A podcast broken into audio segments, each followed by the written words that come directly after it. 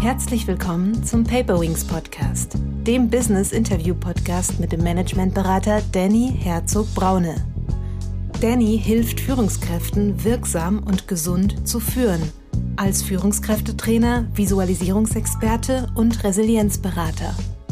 Und äh, jetzt haben wir es wieder gesehen im November 22, in welcher Schnelligkeit über alle Generationen hinweg dieses ähm, LLM-Modell ChatGPT unser Leben verändert hat. Und ich glaube einfach, dass wenn ein großer Bedarf da ist, ist auch meistens eine große Chance oder eine große Bereitschaft da, eben auf neue Hilfsmittel zurückzugreifen. Da darf ähm, die KI auch ihren Platz finden. Denn wir sind noch am Anfang ähm, dieser technologischen Entwicklung und vieles funktioniert ja noch gar nicht so, wie es funktionieren soll. Herzlich willkommen, liebe Zuhörerinnen und Zuhörer, zu einer neuen Paperwings Podcast-Folge. Heute geht es um das Thema, was sind Risiken und Chancen von KI für Unternehmen? Für dieses Gespräch habe ich die Autorin und Professorin Dr. Julia Finkeisen eingeladen. Zur Person. Julia Finkeisen ist eine vielseitige Unternehmerin, Investorin und KI-Enthusiastin mit Fokus auf zeitgenössischer und digitaler Kunst. Sie hält einen Abschluss in Volkswirtschaftslehre von der Universität Heidelberg und einen Executive MBA von der IESE Business School. Zudem ist sie Gründerin von Vioventi Art und hat sich dem Stiftungsgedanken verschrieben. Darüber hinaus ist sie eine erfahrene IT-Gründerin, Unternehmerin und Angel-Investorin.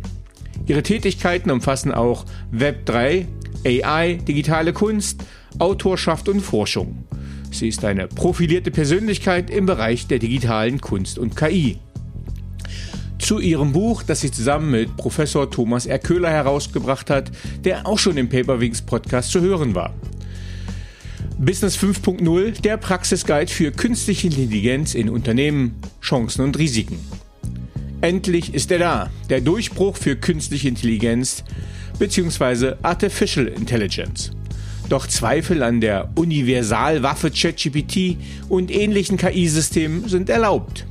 Thomas R. Köhler und Julia Finkeisen liefern in ihrem neuen Buch eine Bestandsaufnahme der aktuellen Technologien und trennen dabei schonungslos Hype von Wirklichkeit. Sie liefern das Rüstzeug für jede Führungskraft, um KI aktiv im Unternehmen sinnvoll einzusetzen. Business 5.0 zeigt in sieben Schritten, wo und wie KI-Projekte im Unternehmen etabliert werden können und liefert konkrete Beispiele für unterschiedliche Branchen und Querschnittsfunktionen. Ein nachhaltiger KI-Einsatz im Unternehmen steht dabei im Mittelpunkt. Und jetzt freue ich mich sehr, dass sie heute hier ist. Herzlich willkommen, liebe Julia. Hallo lieber Dani, ich freue mich sehr, dass ich heute bei dir sein darf. Liebe Julia, ähm, ich habe jetzt schon ein, zwei Worte gefunden. Passend zu unserem Thema habe ich die Vorstellung deiner Person KI generieren lassen. Von daher würdest du dich lieber sicherheitshalber nochmal mit eigenen Worten vorstellen und uns sagen, wie du der Mensch wurdest, der du heute bist. Ja, mein Name ist Julia Finkeisen. Ich bin 44 Jahre alt. Ich bin studierte Volkswirtin und ähm, es gibt letztendlich drei Säulen in meinem Leben, die mein Leben tragen und zum Tragen gebracht haben. Das erste ist äh, ja meine Tätigkeit als Unternehmerin und Startup-Gründerin. Ich habe äh, vor 24 Jahren angefangen, Immobilien zu kaufen, verwalten, sanieren, entwickeln und das mache ich auch heute noch. Hm, ich habe in den 24 Jahren schon verschiedene Zeiten erlebt, unterschiedliche Situationen und ähm, ja, bin immer noch überzeugt, dass Immobilien was Gutes sind ähm, und auch sehr vielseitig. Daneben habe ich 2006 ähm, ein erstes Startup im Medizin Softwarebereich ähm, mitgegründet und wir haben damals letztendlich schon versucht, KI vorzudenken oder KI, so wie man es heute nutzen kann, schon zum Tragen zu bringen, waren sehr, sehr früh dran. Aber zum Glück, die Zeit kommt.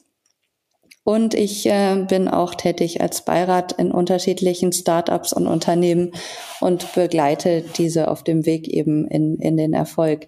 Das ist meine erste Säule. Zu der habe ich jetzt viel gesagt. Die zweite Säule hat damit viel zu tun. Ähm, ich bin Buchautorin, habe jetzt gerade mein zweites Buch zusammen mit Thomas Köhler geschrieben. Das erste kam letztes Jahr im Campus Verlag raus und war Chefsache Metaverse.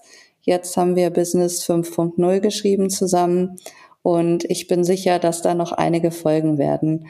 Ähm, ich rede viel über technologische Themen äh, als Speakerin, als ja in unterschiedlichen Situationen.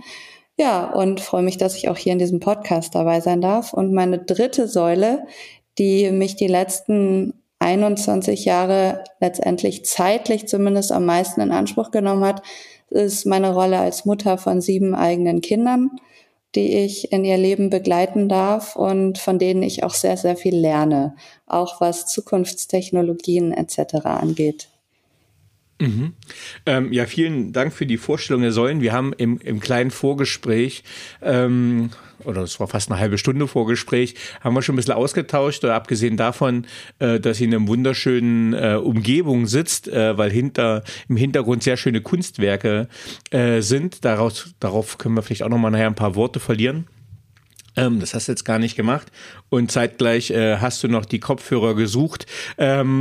Weil bei sieben Kindern auch mal in einem Apple-Haushalt ähm, ja was weggetragen werden kann. Das kenne ich selbst auch von meinen iPads, die ich dann irgendwie suchen darf zu Hause, weil die Kinder gerade irgendwie mitmalen. Das heißt, die Kinder geben uns schon Zugang zu Technologie. Ähm, heute sprechen wir ja über das Buch Business 5.0, was du mit Thomas R. Köhler herausgebracht hast. Ähm, und vielleicht kannst du ein bisschen was darüber erzählen, wie das Buch entstanden ist. Ich habe ja gerade schon kurz erwähnt, wir haben ein erstes gemeinsames Buch geschrieben, das erschien im Januar 2023 im Campus Verlag. Und da ging es um das Metaverse und wie Unternehmen dieses für sich sinnvoll nutzen können. wir haben das geschrieben im Sommer 22 und äh, waren uns damals sehr sicher, dass wir den nächsten großen Hype erwischen ähm, bis dann im November 22 ChatGPT wie ein Tornado durch die gesamte Wirtschaft und Bevölkerung schoss. Und äh, obwohl KI jetzt kein Thema ist, das bis dato äh, nie irgendwie groß Relevanz gehabt hätte, aber in der Form und in der Schnelligkeit, wie ChatGPT eben unser ganzer Leben erobert hat, waren auch wir überrascht, als wir mit dem Buch Metaverse rauskamen. Und wir haben da eben schon gesehen und gesagt, naja, das war unser Plan, als nächstes über KI zu schreiben. Jetzt müssen wir es tatsächlich wirklich schnell machen und vielleicht auch damit ein bisschen zeigen, dass all diese neuen Technologien auch untereinander wieder zusammenhängen. Ja, und ich habe dadurch eben sehr am eigenen Körper erlebt und am, wie unglaublich unser Leben sich verändert hat in wahnsinniger Schnelligkeit, ja. Und ähm, letztendlich viele Menschen auch jetzt schon ähm, ja, ChatGPT so in ihr Leben eingebaut haben, dass es einen Platz hat, wo man sagen muss, vor zwei Jahren wussten die meisten davon noch gar nicht so richtig, was man mit KI eigentlich anstellen kann. Und äh, deswegen haben wir gesagt, wir müssen dieses Buch schreiben und auch ähm, Unternehmen dann ein Stück weit abholen und eben schauen, wie kann so etwas auch sinnvoll jetzt im, in jeder Branche eingesetzt werden und wo sind eben die, die Chancen, wo sind die Risiken und was macht wahrscheinlich einfach Sinn. Ja, ja, also da fühle ich sehr mit euch. Ich bin auch sehr sehr dankbar, dass das Buch äh, jetzt gekommen ist. Und zeitgleich kommen jetzt ganz viele Bücher äh, zu dem Thema auf den Markt und es braucht jetzt, glaube ich, auch ähm, schnell Orientierung für die Unternehmen. Ähm, also ich kenne das Beispiel, ich habe vorhin noch einen Call gehabt mit einem Biotechnologieunternehmen, äh, in dem ich beraten darf. Äh, und da ist natürlich die Frage, die sind sehr innovativ unterwegs. Ähm, das sind alles schlaue Leute, möchten aber auch gerne natürlich auf Intelligenzen zurückgreifen. Aber die Frage ist natürlich, ähm, und da sind wir bei den Risiken nachher, die wir dann beleuchten wollen, ja, was darf ich denn überhaupt eingeben? Äh, was wird quasi genutzt von den Leuten, was wird auch an Innovationen abgegriffen, wenn ein konkurrierender Kon ja, Biotechnologiekonzern die gleichen Daten abgreift, äh, die wer anders gerade erst eingegeben hat. Das ist natürlich einfach auch im Bereich der Innovation kritisch. Von daher finde ich es super hilfreich, ähm, dass es da jetzt so einen kleinen Praxisguide gibt, um an die Hand zu geben, um ja möglichst schnell auch in, zu, zu informieren. Denn vielleicht könntest du auch was über die Rasanz der technologischen Entwicklung gleich sagen, denn äh, ich gebe nur ein Beispiel, was ich in diesem Podcast gerne erzähle. Letztes Jahr äh, im März haben wir ein Buch rausgebracht, das Führung heute wirklich braucht. Und da hatte ich eine Illustration, wie ein Roboter eine, eine Mona Lisa malt. Und das war, als ich das Bild gemalt habe, eigentlich noch Zukunftsvision. Ähm, das war quasi 20 22 und tatsächlich ähm, jetzt arbeite ich selber mit ja KI, die Bilder generiert und ich bin selber eigentlich Illustrator. Ähm, vielleicht kannst du so ein bisschen so einen Abriss geben, wie sich das Ganze so ein bisschen entwickelt hat und in welcher Rasanz das gerade alles passiert. Ja, ich habe da im Vorfeld von unserem Podcast selber ein bisschen heute Morgen drüber nachgedacht. Ähm, es wird ja immer gesagt, KI ist äh, der nächste große technologische Schritt nach der Einführung des Smartphones. Ja, und ähm, bezeichnend war ja auch beim Smartphone, dass wir am Anfang alle selber gar nicht verstanden haben, was da letztendlich mit diesem kleinen Telefon, was einfach erstmal auf den ersten Blick nur eine andere Form von, von Bildschirm, von Touchscreen hatte, was letztendlich damit in unser Leben gekommen ist. Ja, dass wir also plötzlich eben auch uns mit Social Media äh, Apps erst dadurch beschäftigt haben, dass wir eben von einer reinen Informationsgewinnung durch das Internet in eine Zeit gekommen sind, in der wir unsere Informationen ins Internet stellen und teilen. Und dadurch letztendlich hat sich unser ganzes Leben ein großes Stück weit verändert oder das von den meisten Menschen und sicherlich das von der nächsten Generation. Und ähm, ob KI jetzt ein ähnlich großer technologischer Schritt ist, können wir momentan nur ahnen oder, oder vorhersehen. Aber wissen tun wir es noch nicht und erlebt haben wir es auch noch nicht. Und wir hatten in den letzten Jahren meiner Meinung nach viele kleine Schritte, die uns aber jeweils in enormer Schnelligkeit in unserem Alltagsleben auch verändert haben. Also äh, Stichwort Anfang 2020, als wir alle gezwungen waren, uns im Homeoffice aufzuhalten, hat plötzlich in kürzester Zeit fast jeder gelernt, mit Zoom Online-Konferenzen abzuhalten.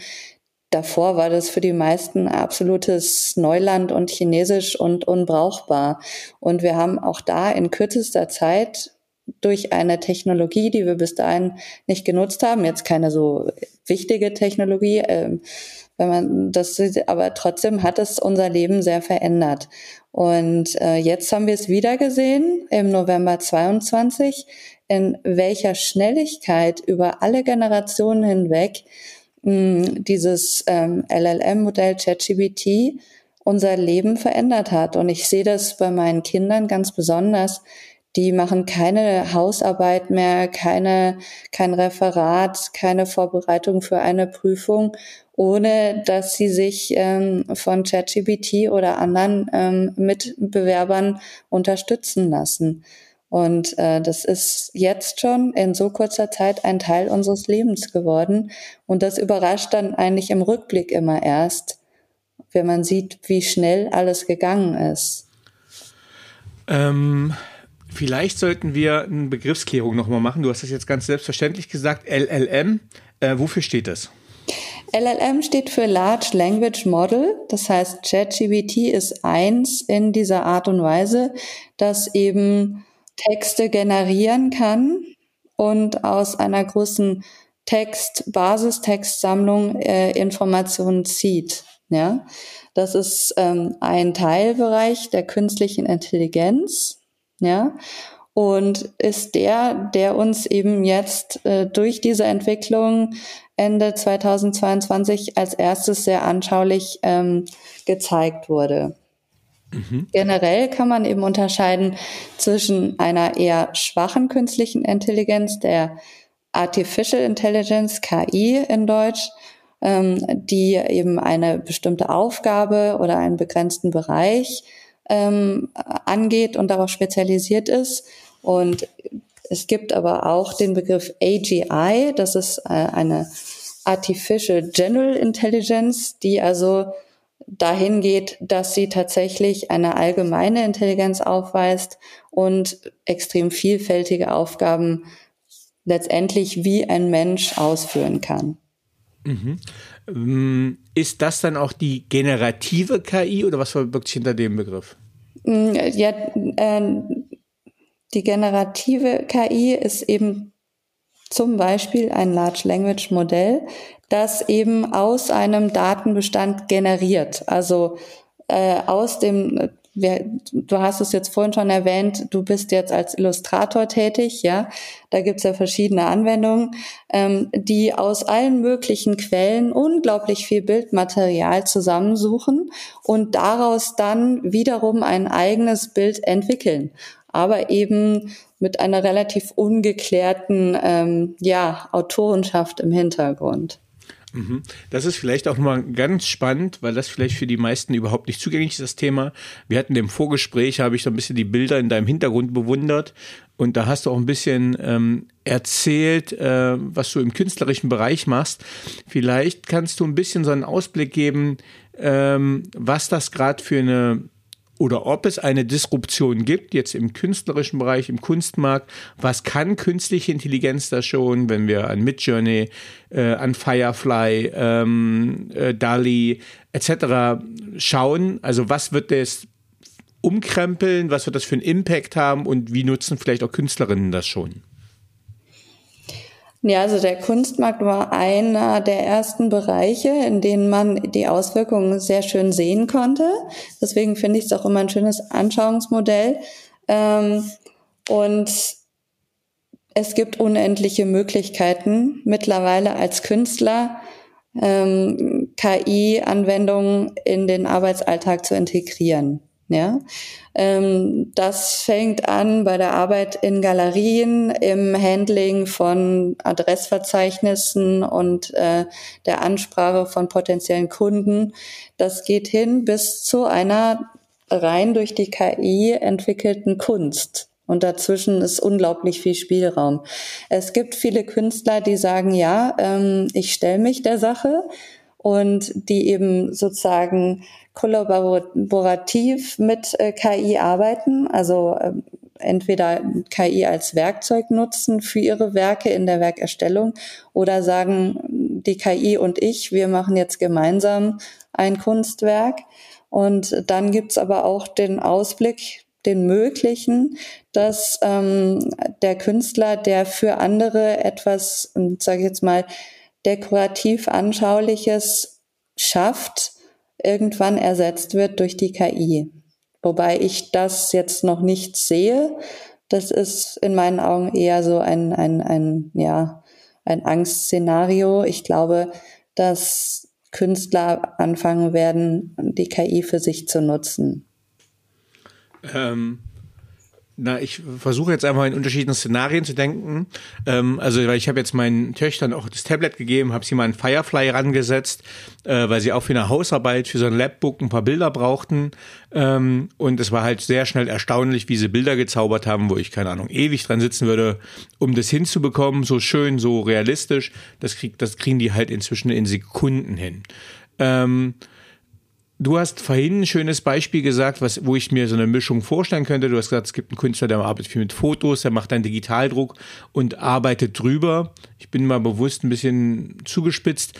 Die Bilder kenne ich quasi so ein bisschen aus dem Baumarkt, ähm, wo es Digitaldrucke gibt, wo dann vermutlich in irgendeiner asiatischen Fabrik Leute noch händisch drüber gemalt haben. Ähm, wie schmal bleibt, wird dann der Korridor werden für Kunst, dass das äh, unique, einzigartig und dann auch kreativ wertvoll bleibt, weil man ja einfach sagen kann, ach, misch mir doch mal ein Renoir und ein Dali und mach mir ein digitales Bild raus. Ja, einerseits wird der Korridor vielleicht sehr schmal, andererseits aber auch sehr breit, weil einfach äh, Geschmack und, äh, ich sage es mal im Englischen, der Taste sehr unterschiedlich ist in der Welt, ja, und mm, letztendlich jeder Wunsch noch besser ähm, erfüllt werden kann in dem Bereich und äh, natürlich KI auch äh, wahnsinnig äh, Kostenvorteile hat im Vergleich zu einem ja vom Künstler geschaffenen Werk. Das heißt, es ermöglicht vielleicht auch dem einen oder anderen etwas Uniques an der Wand zu haben, was er sich selbst nach seinen Wünschen äh, eben kreiert hat, was sonst nicht möglich gewesen wäre. Ähm, auf der anderen Seite gibt es natürlich einfach den Kunstmarkt, der seine ganz eigenen Ansichten hat und ja, ähm, der von sehr, sehr vielen Faktoren ähm, eben bestimmt wird. Ähm, ist auch sehr komplex in sich. Ähm, der wird sicherlich immer die Arbeit von, von realen Künstlern in irgendeiner Weise bevorzugen und auch erkennen und, und, und identifizieren können. Ja, ich glaube, es wird sich einfach immer mehr, ja, Fächern, breiter Fächern aufspalten und vielleicht kommen wir irgendwann auch dahin, dass Kunst vom Menschen geschaffen nicht mehr für ein Gegenüber in erster Linie geschaffen wird und nicht äh, zur ja, Gewinnung von, von finanziellem Einkommen, sondern äh, dass es eben als Hauptzweck hat, dass der Mensch durch die Tätigkeit selbst Erfüllung findet. Und diese Art der, der, des Kunstschaffens, des realen Kunstschaffens wird sicherlich immer bleiben. Und daneben ähm, wird sich der Kunstmarkt und, und die Art, wie Kunst generell geschaffen wird, wahrscheinlich sehr ähm, dem Zeitgeist anpassen und der Welt, in der wir leben, also sprich auch dem Entwicklungsstand der Technologien. Denn Kunst war immer ein, ein Abbild seiner Zeit. Und wenn wir in einer Zeit leben, in der mehr und mehr ähm, eben ja generalisiert, technologisiert wird, wird auch die Kunst das in irgendeiner Form ausdrücken. Mhm. Ähm, Ihr habt im Kapitel 2 habt ihr Anwendungsfelder von künstlicher Intelligenz in Unternehmen und Organisationen aufgezeigt.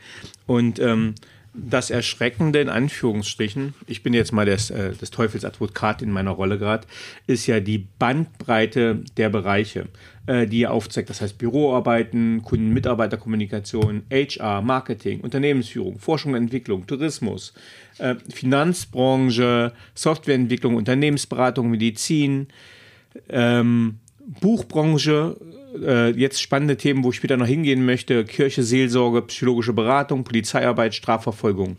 Das heißt, ihr habt hier wirklich einen gesamtgesellschaftlichen Überblick äh, über alle möglichen Bereiche von öffentlicher Waltung, Unternehmen bis hin zur Pädagogik abgedeckt. Ähm, Braucht es uns dann noch? Braucht es uns dann noch? Ähm, ja, also was, was habe ich gestern als Schlagzeile gelesen? Der KI-Hype ist vorbei, der KI-Winter kommt. Äh, wir sind jetzt wahrscheinlich im letzten Jahr durch so eine Phase gekommen, in der ähm, ja äh, KI sehr im Fokus und im Mittelpunkt stand. Wir haben das in, in dem Jahr davor ähnlich erlebt mit den Themen Metaverse und NFTs und Blockchain-Technologie insgesamt. Das heißt, wir werden mit immer wieder neuen Themen konfrontiert, technologischen Entwicklungen und ähm, ja, schauen uns die dann sehr intensiv an, bevor sie dann vielleicht in einen relativ normalen Alltag eingeordnet werden und ihren Platz bekommen. Äh, von daher glauben wir, dass tatsächlich in jeder Branche KI genutzt werden kann. Ähm, aber sie wird wahrscheinlich in den wenigsten Branchen irgendwelche Themen momentan zumindest übernehmen und auch, auch keine realen Mitarbeiter ersetzen können in jedem Bereich. Es gibt sicherlich Bereiche überall, wo man Automa Automatisierung weiter vortreiben kann, wo KI sehr sinnvoll ist und wo sie vielleicht auch besser sein kann als der Mensch. Aber ich sehe es jetzt noch nicht so, dass wir äh, um, um, um die men menschliche Arbeitskraft so Angst haben müssen. Ich glaube eher, dass wenn es sinnvoll eingesetzt wird, es eine wahnsinnig gute Unterstützung sein kann. Ähm, Beispiel, du hast es jetzt gerade schon gesagt, Kirche, Seelsorge.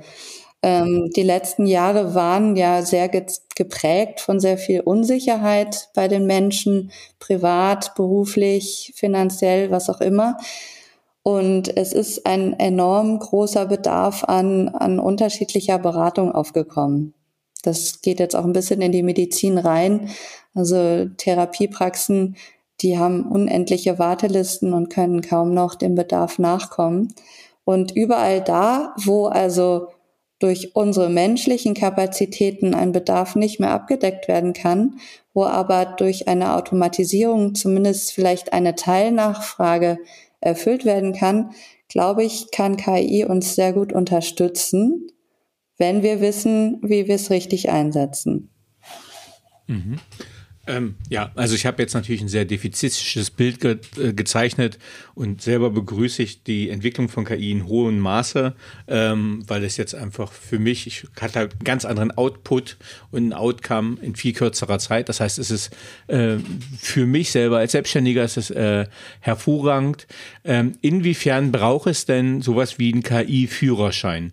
Ähm, also wenn ich sage, okay, ähm, ich nehme mal den einfachen Lehrer, kannst du mal prüfen, ob die Hausarbeit, was ist da wirklich noch Eigenleistung oder was ist äh, einfach nur ein Prompt gewesen, der in ChatGPT eingestellt wurde? Ja, das kommt immer darauf an, wo der Lehrer selber steht und inwieweit er mit äh, den äh, mit den Anwendungen vertraut ist. Wenn nicht, dann ist so etwas, wie du vorschlägst, ein Führerschein sicherlich sinnvoll. es ist nur die Frage, wie wir das umsetzen können. Ja? Deswegen äh, ist ja unser Appell auch, dass jeder Mensch sich mit den Sachen vertraut machen sollte, allein schon, um zu wissen, wo die anderen vielleicht stehen. Mhm. Ähm, wo siehst du das größte Entwicklungspotenzial? Du hast jetzt gesagt, ähm, also zum Beispiel bei Seelsorge, also da bin ich komplett bei dir. Ich werde demnächst auch eine Folge haben zu äh, KI im Coaching. Ähm, aber ich glaube, es bedarf halt immer noch der menschlichen Begegnung äh, und das ist äh, der wahre Mehrwert im Menschsein. Ähm, das heißt, da sehe ich schon die limitierenden Faktoren, aber ähm, es gibt so ein paar Branchen, da könnte ich mir gut vorstellen, dass die mir viel Kosten sparen könnten. Ich fange mal an bei Buchhaltung, bei Anwälten etc. Wo siehst du das größte Potenzial, wo es, äh, wo es noch viel Möglichkeiten für Einsätze gibt von KI? Potenzial sehe ich tatsächlich in jeder Branche. Ich glaube, Potenzial genutzt wird tatsächlich immer dann, wenn ähm, andere Angebote nicht mehr ausreichen und nicht mehr zur Verfügung gestellt werden können. Und das sehe ich momentan die größte Notwendigkeit im Medizinbereich. Ja, mhm. wir haben auf unterschiedlichsten Ebenen ist, ist, ist unsere medizinische Versorgung an einem Limit angekommen. Die Kosten explodieren. Die Nachfrage nach äh, Arztterminen etc. steigt und kann kaum noch ja eben erfüllt werden. Und ähm, da gibt es sicherlich viele Dinge, die man sinnvoller gestalten kann. Und wenn es nur die Diagnostik ist, die im Hintergrund läuft, die jetzt schon sehr gut von KI-Anwendungen unterstützt werden kann. Und ich glaube einfach, dass wenn ein großer Bedarf da ist, ist auch meistens eine große Chance oder eine große Bereitschaft da, eben auf neue Hilfsmittel zurückzugreifen. Und das kann man eben jetzt in der Medizin gerade sehr schön sehen. Ähm, genauso kann man aber in jedem anderen Bereich auch Sachen herausfiltern, wo es sinnvoll ist, ja. Thema Mode, auch da wird ja schon sehr gut ähm, im Hintergrund gearbeitet, ähm, inwieweit eben aus, aus dem, was die Kunden nachfragen, die nächste Kollektion vielleicht besser gestaltet werden kann, wie die, ähm, die Lagerketten besser gestaltet werden können. Das sind alles Bereiche, die vielleicht jetzt der Endverbraucher nach außen gar nicht wahrnimmt, die aber im Hintergrund eben schon sehr gut unterstützt werden können. Mhm. Ähm, du hast gerade den Bereich Medizin angesprochen und tatsächlich habe ich bei bestimmten Themen äh, auch schon Sachen gegoogelt äh, und fand die Ergebnisse äh, also ich habe sie nicht gegoogelt, ich habe sie in der KI eingegeben.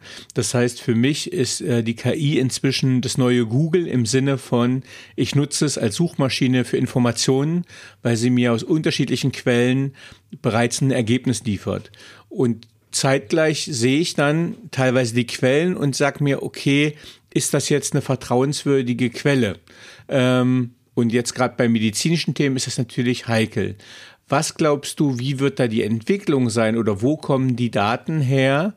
und welche Gefahren liegen da drin, wenn ich für ja, nicht unwichtige Informationen, wie zum Beispiel bei gesundheitlichen Themen, KI nutze?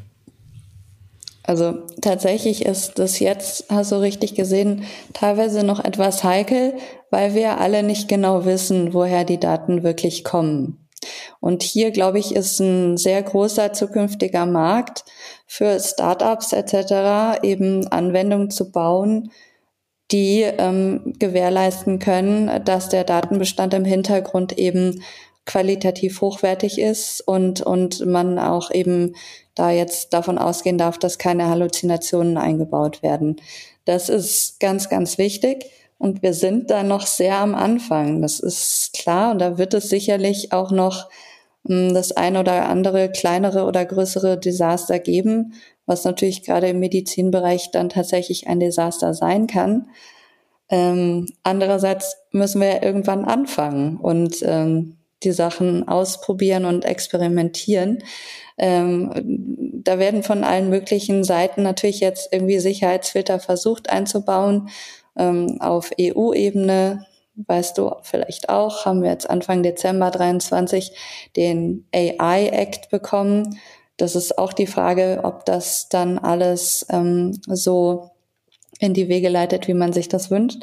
Aber wir stehen da ganz am Anfang einer neuen Entwicklung und da wird es sicherlich auch noch den ein oder anderen Kollateralschaden leider geben.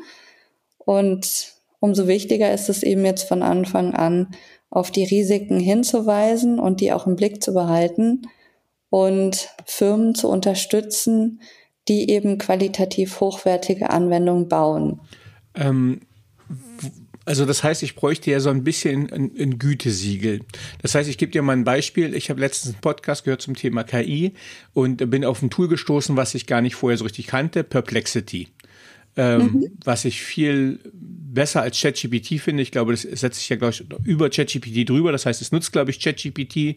Ähm, woran erkenne ich, was ist eine gute KI, was ist äh, keine gute KI?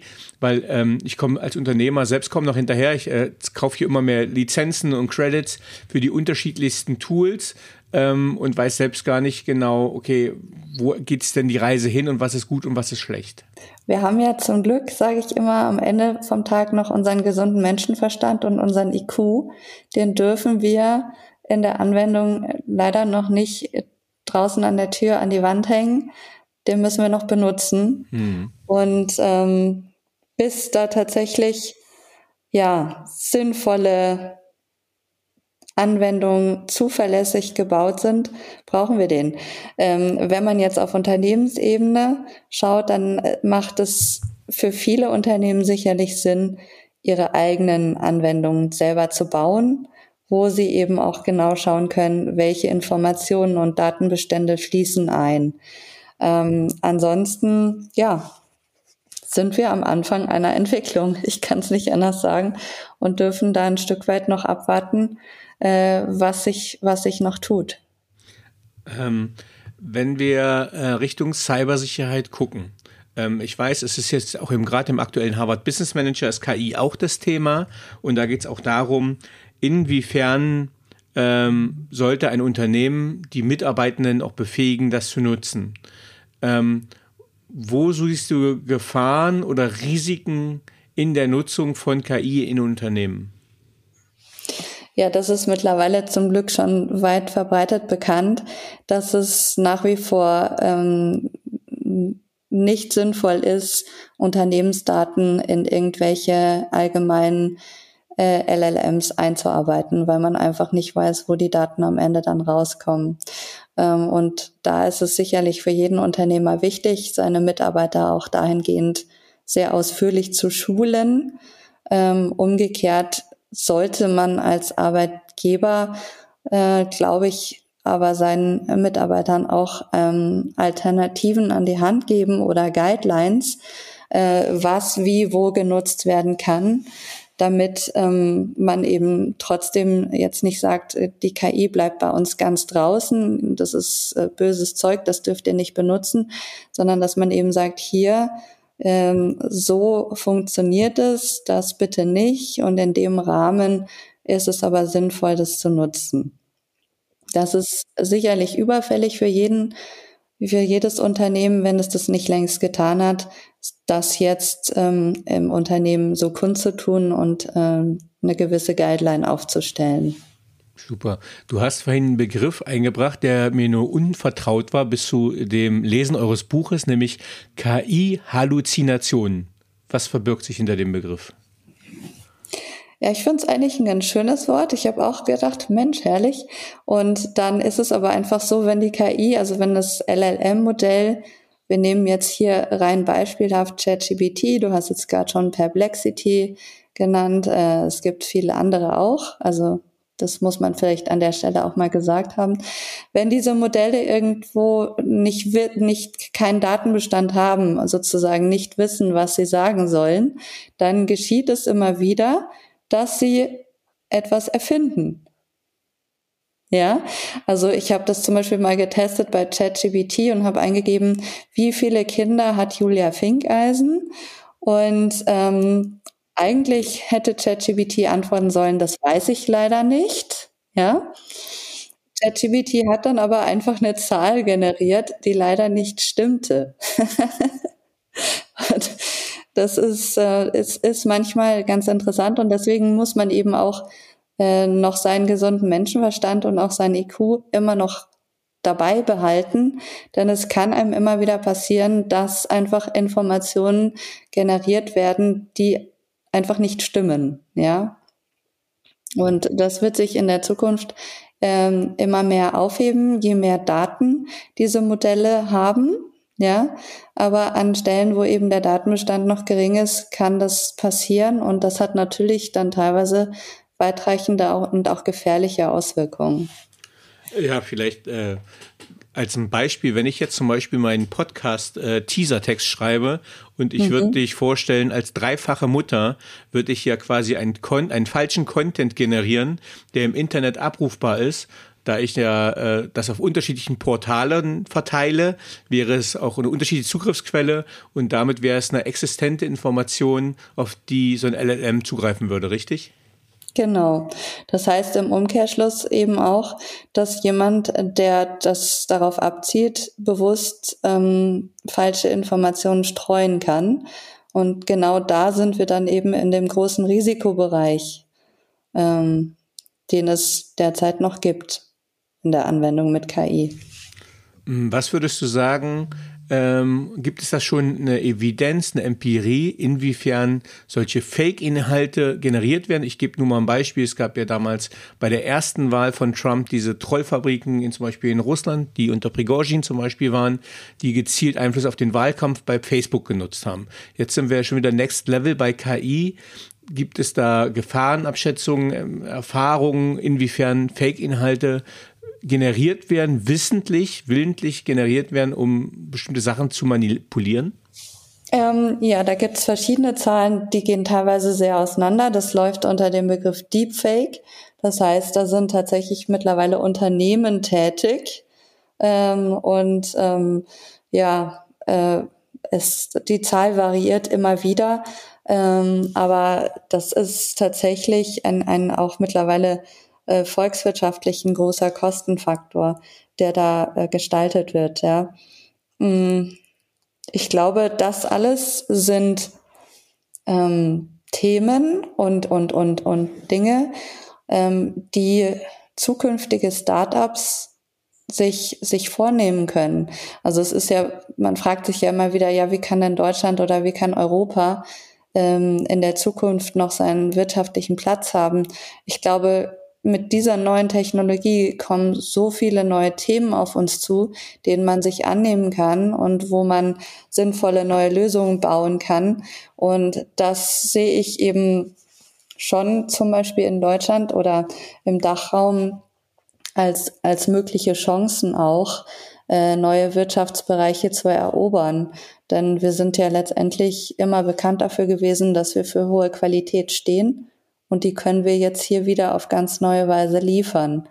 Da bin ich immer so, dass ich Menschen und junge Menschen vor allen Dingen motiviere, nehmt euch der Sachen an. Wir haben so viele neue Probleme in dieser Welt, um die man sich kümmern muss und äh, ja, kann ganz, ganz viel Neues gestalten. Du hast mir jetzt eine, eine schöne gemeine Brücke gebaut. Ähm, du hast gesagt, wir stehen für Qualität. Äh, in Deutschland, äh, also ich habe jetzt gerade eine Wärmepumpe äh, eingebaut, zum Beispiel beim Haus oder einbauen lassen. Äh, das heißt, wir sind auch in einer, ja, in Zeiten eines menschengemachten Klimawandels ähm, und haben auch das Thema Nachhaltigkeit. Ähm, inwiefern hat hängt KI und Nachhaltigkeit zusammen und äh, gibt es da Zielkonflikte? Ja, so der Zielkonflikt, der ihm wahrscheinlich immer als erstes ins Auge fällt, ist der Energieverbrauch, mhm. äh, den äh, ein, die Nutzung von KI mit sich bringt. Ähm, wir brauchen große Cloud-Server, wir brauchen große Rechenmaschinen und äh, die haben natürlich einen sehr großen Energieverbrauch dabei. Ähm, die Frage ist natürlich dann auch immer wieder, äh, wo bringt auf der anderen Seite KI eben vielleicht auch ähm, Energieeffizienz mit sich und wo werden Prozesse und Abläufe äh, wiederum so vereinfacht, dass an anderer Stelle wieder Energie eingespart werden kann. Und das ist sicherlich wichtig, da zu schauen, dass sich das immer die Waage zumindest hält, wenn es nicht sogar irgendwann so weit gehen darf, dass KI dazu äh, beiträgt, dass der Energieverbrauch sinkt. Ja, ähm, muss man sich immer sehr genau anschauen. Hast du recht. Ähm, ja, und zeitgleich ist aber das vielleicht auch die Möglichkeit, dass man äh, eine effizientere Energieplanung vielleicht gestalten kann mit KI, wenn man die vielleicht ein bisschen in Steuerungen von Smart Homes etc. Ähm, mit integriert. Ähm, ein Punkt ist vielleicht auch nochmal spannend, und zwar ähm, ethische Fragestellungen, mit denen ihr euch auch im Buch beschäftigt. Ähm, wie muss man das berücksichtigen? Ähm, und ihr habt so einen schönen Punkt Voreingenommenheit und Diskriminierung in künstlicher Intelligenz. Und ähm, ich gebe mal ein Beispiel. Ich habe für meine Website nochmal einfach Fotos generieren lassen äh, von Firefly und wollte einfach, äh, ich habe das gar nicht so spezifisch, gib mir eine Businessfrau äh, mit einer Familie im Hintergrund oder das war ein Modell und einmal mit, äh, mit Kollegen im Hintergrund. Ähm, und äh, du wärst jetzt rein optisch, phänotypisch das Prototyp-Model gewesen, dessen, was rausgekommen ist. Ich hatte zwei junge, wunderhübsche Blondinen ähm, als Model. Ähm, inwiefern ist das jetzt quasi eine positive Diskriminierung vielleicht schon, aber inwiefern ähm, verfälscht KI auch ein Bild oder inwiefern kann KI diskriminierend wirken? Also wir sprechen ja jetzt hier und im Buch hauptsächlich von generativer KI. Das heißt KI, die auf diesen fixen oder oft fixen Datenbestand zurückgreift. Ja? Und äh, da ist eben die These oder die Annahme, dass diese Daten ja aus der Wirtschaftswelt oder aus der Businesswelt hauptsächlich kommen, die bisher äh, vorhanden war und mm, das weiß jeder, gibt es diese, geistert eben dieser Begriff alter, weißer, reicher Mann durch, durch die Welt, ja. Und äh, da kam irgendwann eben die These auf, ja, dass auch der Datenbestand und die daraus generierten Informationen gewisse Prädispositionen mit sich bringen, ja, und eben nicht eine, eine komplett diversifizierte Welt, wie wir sie eben haben, äh, sich abbilden lässt. Ähm, das wiederum, muss man aber sagen, wird natürlich durch jede neue Anfrage, jeden neuen Datenbestand, der generiert wird, auch wieder verändert. Das heißt, wenn sehr viele unterschiedliche Menschen ähm, die Anwendung nutzen, dann verändert sich auch der Datenbestand und dann kommt es im Laufe der Zeit zu einer immer besseren Gleichverteilung. Ähm, und ja, das ist beim Bildmaterial sicherlich genauso. Äh, auch da ist einfach immer dieser alte Informatikspruch Garbage in, Garbage out. Das heißt, wenn ich selber meine Art von Qualität eingebe, dann wirkt sich die auch auf den Output im Lauf der Zeit aus. Und je mehr äh, eben Anfragen sind, die in andere Richtung gehen, wird sich auch der Output verändern. Mhm. Ähm, wenn jetzt ein Unternehmen KI einfüllen, ich will mal die, die das Rückgrat der deutschen Wirtschaft exemplarisch nehmen, äh, so ein KMU, also oder äh, mittelständisches Unternehmen, familiengeführt, Ähm, das heißt, wir reden jetzt nicht von Millioneneinsatz äh, oder Millionen vielleicht schon, aber äh, keine hohen zwei- bis dreistelligen Millionenbeträge, die so ein Unternehmen in KI investieren kann. Äh, die aber wissen, keine Ahnung, äh, wir nehmen einfach einen Maschinenbauer zum Beispiel, relativ klassisch für, äh, für Deutschland. Ähm, was können wir jetzt so einem, äh, wir nehmen mal einen weißen, alten, reichen Mann, äh, was können wir dem 60-jährigen Geschäftsführer sagen, wo liegen Potenziale in der KI? Ähm, was sind berechtigte Bedenken und wenn er es einführt, wie sollte er es einführen? Das ist jetzt eine sehr komplexe Frage.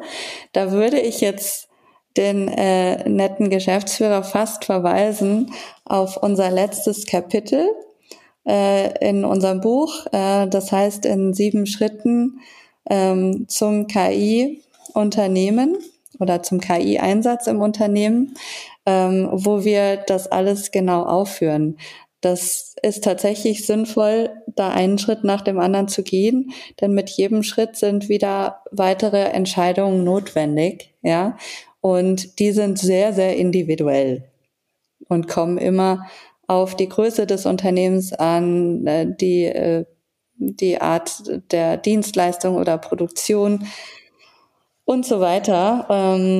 Und genau deswegen haben wir das in dem Buch auch äh, ans Ende gestellt und, und, und so ausführlich eben jedem an die Hand gegeben als Guideline.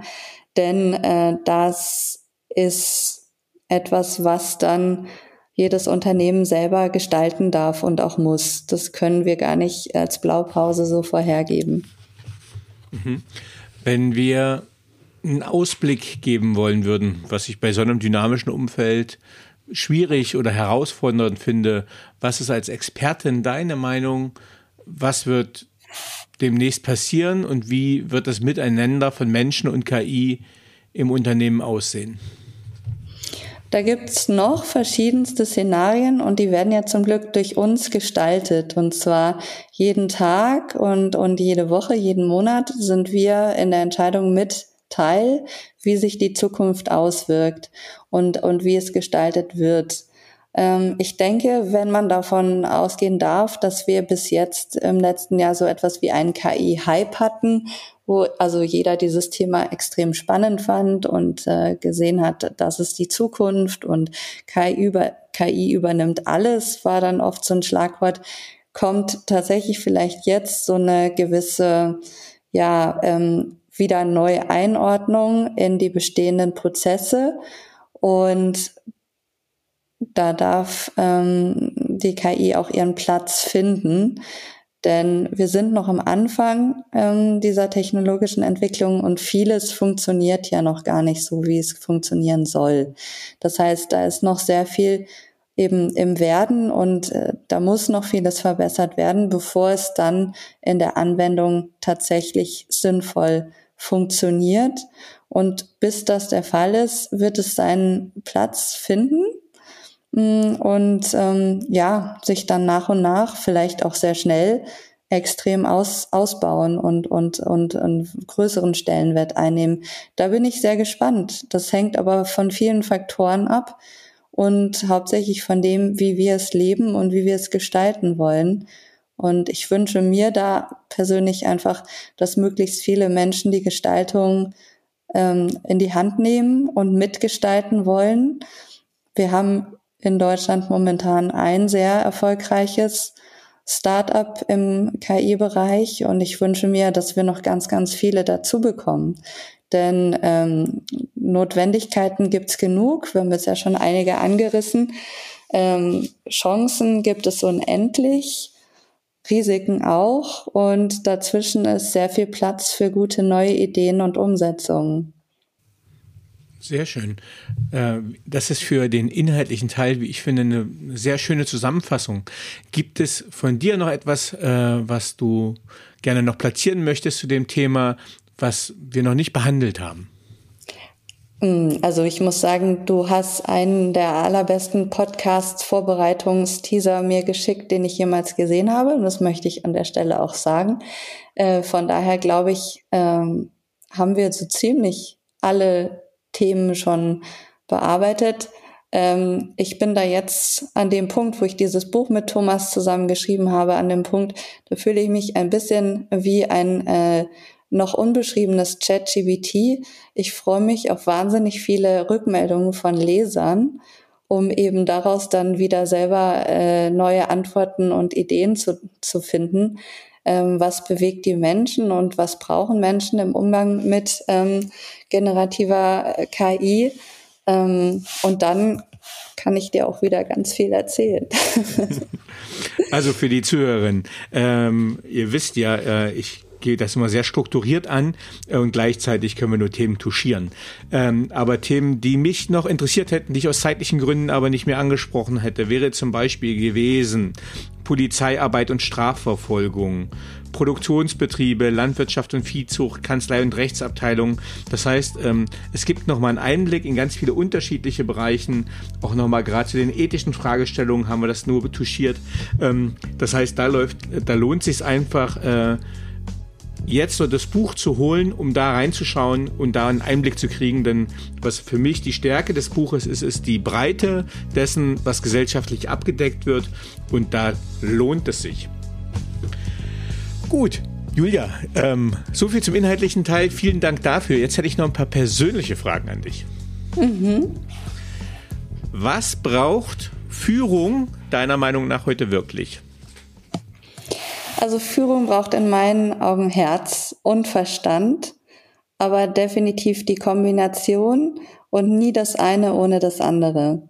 Ähm, wenn du heute authentisch bist und äh, man von außen sieht, dass, dass du immer dein Herz und dein Verstand mit einbindest, aber nie nur eins, dann nehmen dir Menschen auch ähm, das ab, was du sagst und was du, was du möchtest, was du umsetzen willst. Ja, dieses für etwas brennen wird, glaube ich, immer wichtiger, weil wir uns dadurch auch unterscheiden von der Maschine am Ende vom Tag. Ja, äh, das, was uns ausmacht im Ver Vergleich, ist ja ja, Emotionen äh, äh, unterschiedlichster Art, äh, irgendetwas, was wir die Seele nennen. Und ähm, wenn wir das mit einbringen in unseren Führungsstil, dann sind wir ein authentischer Mensch. Und der wirkt immer überzeugend. Sehr schön. Über welche berufliche Leistung bist du besonders stolz erreicht zu haben oder glücklich? Ich bin am allerstolzesten, kann man das so sagen? Ich weiß ja, es nicht, ein Superlativ. ähm, äh, auf meine sieben Kinder, die ich ähm, trotz Studium und Aufbau der Karriere und so immer in den Vordergrund gestellt habe und auch immer die Möglichkeit dazu hatte. Und das ist sicherlich äh, etwas, was mich sehr privilegiert. Das ist aber hoffentlich trotzdem auch für viele junge Menschen äh, Motivation, das genauso zu versuchen. Denn ähm, auch Familie, finde ich, ist etwas, was in, ein, in Zeiten von immer weiter voranschreitender Technologisierung wichtig ist für den Menschen, ähm, weil es uns einfach nochmal sehr viel gibt. Und Familie kann man auf unterschiedlichste Weise leben. Das muss nicht unbedingt die Elternschaft sein. Aber ähm, für mich ist es einfach eine sehr, sehr wichtige Basis. Ja, also dann nochmal äh, jemand, der das überhaupt nicht äh, bemessen kann, was das für eine Lebensleistung ist, aber Chapeau und Respekt äh, für erstmal die akademischen Leistungen, die du im Hintergrund hast, die unternehmerischen Leistungen, die offensichtlich sind und dazu noch äh, sieben Kinder äh, zu gebären und großzuziehen, ist äh, Hut ab. Ähm, auch wenn es mir nicht zusteht. Ähm, welche Fähigkeit beziehungsweise Fertigkeit möchtest du gerne haben, die du noch nicht hast? Naja, ich würde schon gerne irgendwie sowas wie Super Batwoman sein. Und ähm, wenn ich das in diesem Leben noch erleben darf, dass wir Menschen irgendwie rumfliegen können oder uns von einem Ort zum anderen beamen, dann wäre ich sicherlich eine der ersten, die es ausprobieren würde. Ähm, es ist spannend. Ich mache ganz viele Seminare bei der Bundeswehr, äh, Führungskräftetrainings und wenn es da so eine Superfähigkeit geben will, äh, dadurch, dass sie immer sehr äh, weit versetzt sind von ihren Heimatorten, ist Beamen auch immer die äh, höchst gewollteste Eigenschaft. Äh, ähm, welche drei Bücher haben dich am meisten beeindruckt oder beeinflusst? Oh, da muss ich jetzt nachdenken. Ähm, ich habe mich bewusst jetzt auf deine Fragen nicht so vorbereitet, sondern wollte spontan antworten. Bücher ist natürlich so ein Thema. Also ein Buch, äh, das passt jetzt zu dem Superwoman Rumbeamen vielleicht. Ich habe von Elisabeth Heich vor 20 Jahren das erste Mal das Buch Einweihung gelesen, wo äh, sie sehr viel mathematisches Wissen aus alten Zeiten in eine Romangeschichte eingebracht hat und auch über das Thema Reinkarnation gesprochen hat. Und ähm, diese Kombination aus ähm, ja, Wissen und, und Imagination und äh, Supervision fand ich immer sehr spannend. Und ich glaube, ja, auch um sich eben mit neuen Technologien zu beschäftigen, wie ich das mache, muss man so ein bisschen, so ein bisschen verrückt sein oder so ein bisschen visionär und sich auch immer wieder Dinge vorstellen können, die es vielleicht jetzt gerade noch nicht gibt, die es aber vielleicht irgendwann dann doch gibt. Wir wissen es ja alles noch nicht, ja. Und das hat mich immer generell gepackt. Also ich kann dir jetzt gar nicht zwei weitere super wichtige Bücher nennen, aber ich würde sagen, alles, was irgendwie Dinge beschreibt, ähm, die ja ähm, Aussichten auf ein Leben geben, das wir so noch nicht kennen, dass man entweder als Science Fiction bezeichnen kann oder als Zukunftsvision, die packen mich immer. Cool, sehr schön. Die nächste Frage wird nicht leichter. Was waren die drei einflussreichsten Erkenntnisse, die deine berufliche Entwicklung bestimmten? Die wichtigste Erkenntnis, die ich für mich recht früh schon gemacht habe, ist, dass man zwar immer einen guten Plan haben kann, aber spontan immer alles anders kommt, als man denkt. Und dass nur die spontane Reaktion und Improvisation einen dann auch weiterbringt. Mm, das zweite ist, ähm, ja, geht auch wieder zurück auf diese Verbindung Herz-Verstand. Ähm, letztendlich Wissen kann nicht ersetzen, was so eine Herzenswahrheit ist, ja, und nur in Kombination funktioniert. Ähm, das heißt, eine immer weitere Ansammlung von Wissen äh, bringt an, an einen an irgendeinem Punkt nicht mehr weiter und da muss man sich auf andere Werte konzentrieren. Ja, und das Dritte ist sicherlich, ähm, dass wir in unserem ganz kleinen Kosmos leben, in dem wir als Menschheit momentan das Gefühl haben, uns sehr gut auszukennen und wir aber vielleicht auch noch gar nichts kennen und nur nur einen ganz, ganz kleinen Teil der Milchstraße bisher verstanden haben. Und das ist eben auch wieder das, was mich so fasziniert, immer weiterzumachen, weil ich mir einfach wünsche, dass es noch ganz, ganz viel gibt, was wir als Menschheit entdecken können. Sehr schön. Wenn du mit einer historischen oder lebendigen Persönlichkeit einen gemeinsamen Abend verbringen könntest, mit wem würdest du es gerne tun und warum? Also ich hätte eine relativ große Guestlist. ähm, ich mache sowieso gerne so Abendeinladungen, Dinner-Einladungen. Auf jeden Fall hätte ich gerne den Dalai Lama dabei. Mhm. Dann aber sicherlich auch ein, zwei, drei westliche Führungspersönlichkeiten. Die wechseln gerade alle immer so schnell, deswegen will ich da jetzt gar keine Namen nennen. Ähm, ja, dann ähm, sicherlich ein Menschen, der schon mal auf dem Mond war, fände ich spannend. Ähm, und von jedem Kontinent noch einen Menschen. Ein paar spannende Forscher und Entwickler.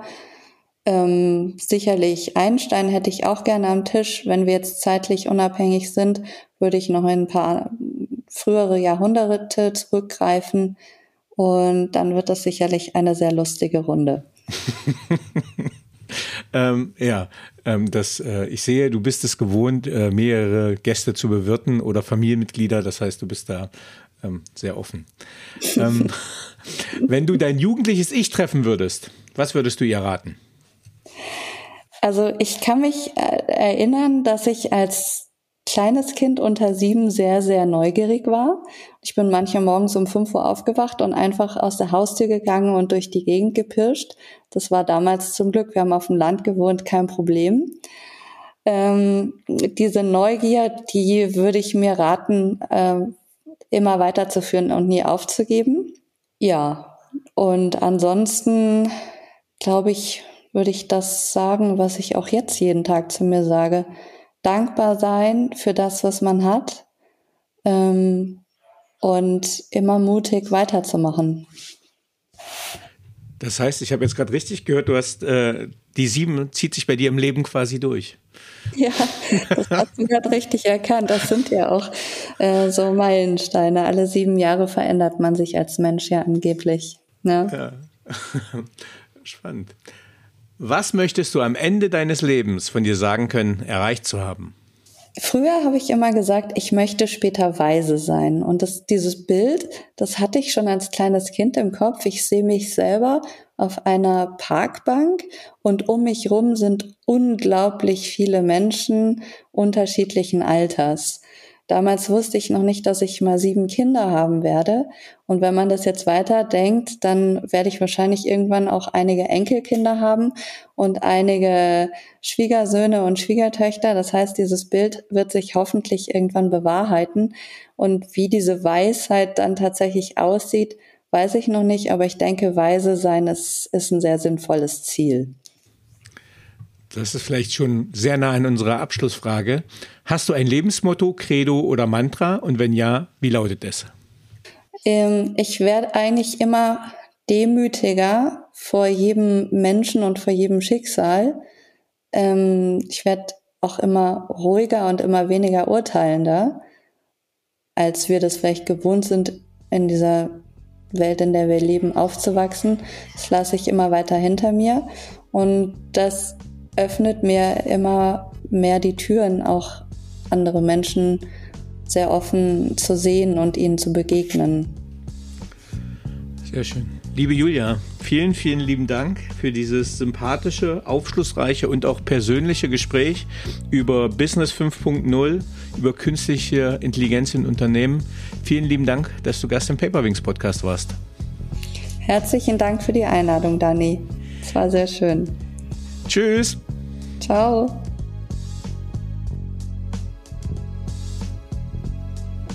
So, liebe Zuhörerinnen und Zuhörer, ich hoffe, Ihnen hat dieser Podcast gefallen. Wenn er Ihnen gefallen hat, hinterlassen Sie gerne ein Abo, eine positive Bewertung und empfehlen Sie diesen Podcast weiter. Bleiben Sie gesund. Mit besten Grüßen, Ihr Danny Herzog Braune.